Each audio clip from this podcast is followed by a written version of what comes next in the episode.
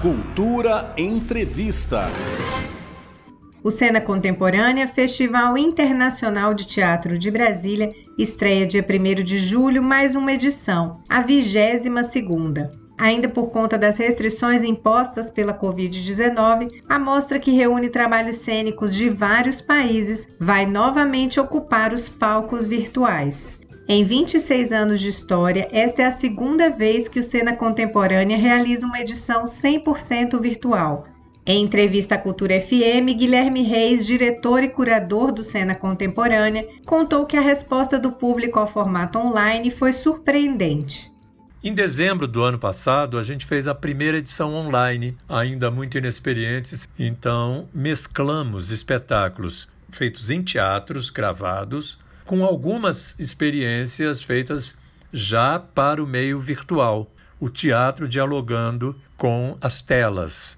No final, a gente se surpreendeu com um público excelente. A gente teve mais de 12.500 visualizações no canal do Sena no YouTube, youtube.com/cenabsb. Durante 10 dias, o Festival Cena Contemporânea vai exibir montagens teatrais inéditas de seis países diferentes. Guilherme Reis acredita que, mesmo pela tela do computador, a plateia vai novamente se emocionar e se divertir. Nesta nova edição, a gente apresenta obras artísticas que já foram criadas uh, do virtual. Nós vamos ter trabalhos do Uruguai, do Chile, duas obras peruanas, duas portuguesas, duas francesas e cinco trabalhos aqui de Brasília. Uh, vale muito a pena acompanhar. Tem trabalhos incríveis que dialogam com o momento político, o momento social que estamos vivendo. Para a noite de abertura, por exemplo, a curadoria do Cena Contemporânea selecionou a performance Corpo e Identidade, como explica Guilherme Reis, o trabalho denuncia por meio da dança o cotidiano de violência enfrentado pela juventude negra em todo o mundo. A gente abre o festival com um conjunto de obras de um jovem artista francês de origem malinesa. Ele se chama Ismail Canute.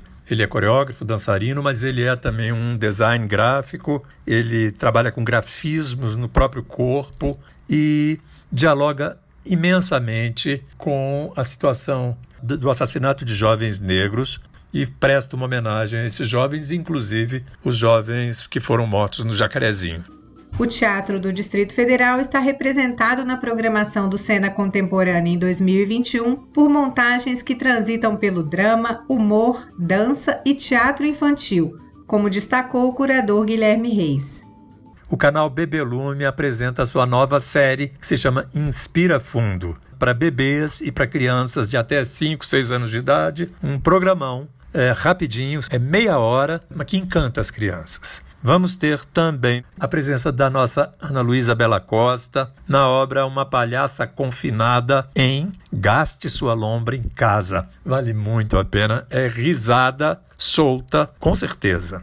No dia seguinte, duas obras. Solos para um Corpo em Queda, da Tatiana Bitar, e Estranhas, dirigido pelo Jonathan Andrade, com as atrizes Renata Soares e Beta Rangel. É uma obra que trabalha exatamente os meios virtuais e o contato feito através desses equipamentos e que estamos condenados a usar nesse momento. E também a estreia de A Espera de Godot, uma obra concebida por Diego Borges, dirigida por William Ferreira, com um super elenco aqui de Brasília. E fica o convite. É sempre um enorme prazer falar com o ouvinte da Cultura FM, essa rádio que a gente traz no coração. Vamos juntos?